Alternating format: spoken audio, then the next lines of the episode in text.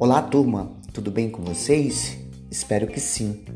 Eu sou o professor Augusto Gonçalves e hoje daremos continuidade a nossas conversas sobre os fundamentos do almoxarifado.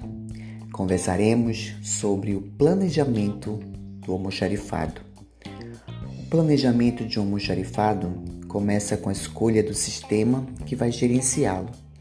Se optar por um sistema ERP, lembre-se que nele já existem as ferramentas para o planejamento do almoxarifado. Se houver necessidade, é possível solicitar ao desenvolvedor do sistema a criação de outras ferramentas necessárias para esse planejamento.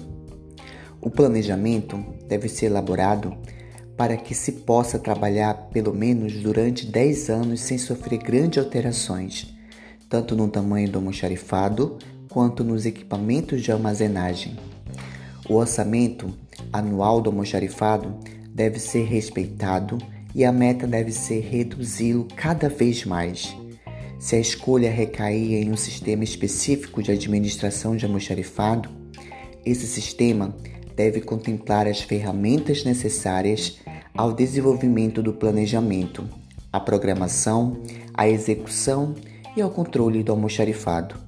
Na elaboração do planejamento de um almoxarifado, primeiramente é necessário identificar os itens que serão administrados, quantificá-los, calcular pesos e volumes desses itens, os tipos de embalagem nas quais eles serão utilizados, quais e quantos equipamentos de movimentação de materiais serão necessários e quais tipos de armazém serão utilizados, levando em consideração a climatização, se serão abertos ou fechados. Podemos separar as atividades do almoxarifado criando um almoxarifado central e dentro deste ou separadamente conforme a demanda da empresa. Almoxarifados específicos para atender aos clientes pelos tipos de atividades desenvolvidas ou tipos de materiais. Apresento aos senhores agora alguns exemplos de almoxarifados almoxarifado central, da manutenção, de materiais improdutivos, para equipamento de segurança EPIs, do restaurante, da papelaria, da ferramentaria e outros.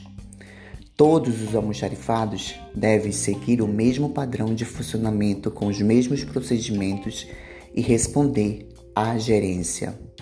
Nos próximos podcasts, daremos continuidade às nossas conversas sobre os fundamentos de almoxarifado.